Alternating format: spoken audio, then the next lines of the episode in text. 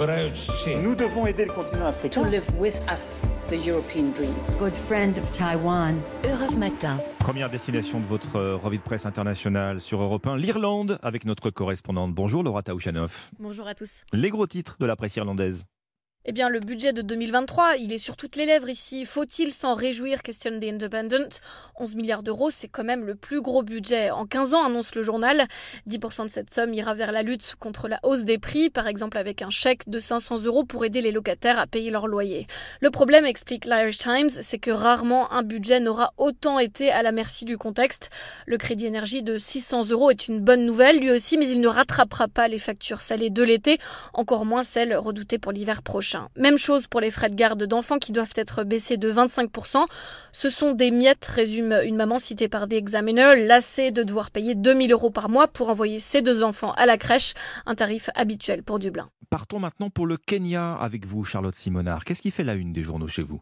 Le virus Ebola aux portes du Kenya en une des principaux médias. Alerte maximale, titre The Standard, alors qu'Ebola a déjà fait 23 morts en Ouganda voisin. Les villes de Nairobi et de Mombasa, classées comme point d'entrée à haut risque par le ministère de la Santé, nous apprend le quotidien. Ces deux grandes villes hébergent chacune un aéroport international et les échanges entre les deux pays de biens et de personnes sont nombreux. Pour autant, le gouvernement kenyan n'a pas l'intention de suspendre les liaisons aériennes. Apprend la radio Capitale FM. En revanche, pour ce qui est des frontières terrestres, eh bien, le gouvernement multiplie désormais les contrôles sanitaires. Si aucun cas d'Ebola n'a été déclaré officiellement au Kenya, il n'est pas certain que le virus ne soit pas déjà en train de circuler. S'alarme pour sa part le journal de Star. Un billet pour la Chine. Avec vous, Sébastien de Belzic. De quoi traite la presse chinoise ce matin? Alors c'est la crise énergétique en Europe hein, qui fait la une de l'actualité aujourd'hui en Chine. L'Europe se prépare à un hiver glacial, souligne le quotidien économique Caixin, et ce sont les commerçants chinois qui se frottent les mains.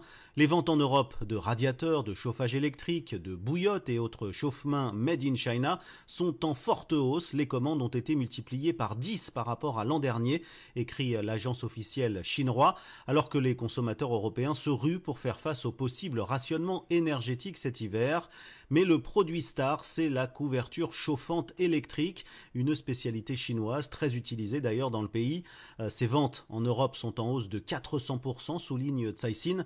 Euh, les carnets de commandes sont pleins avec plus de 2 millions de couvertures exportées chaque mois de la Chine vers l'Europe. Merci Sébastien Le Belzic, merci à nos correspondants. 6h54.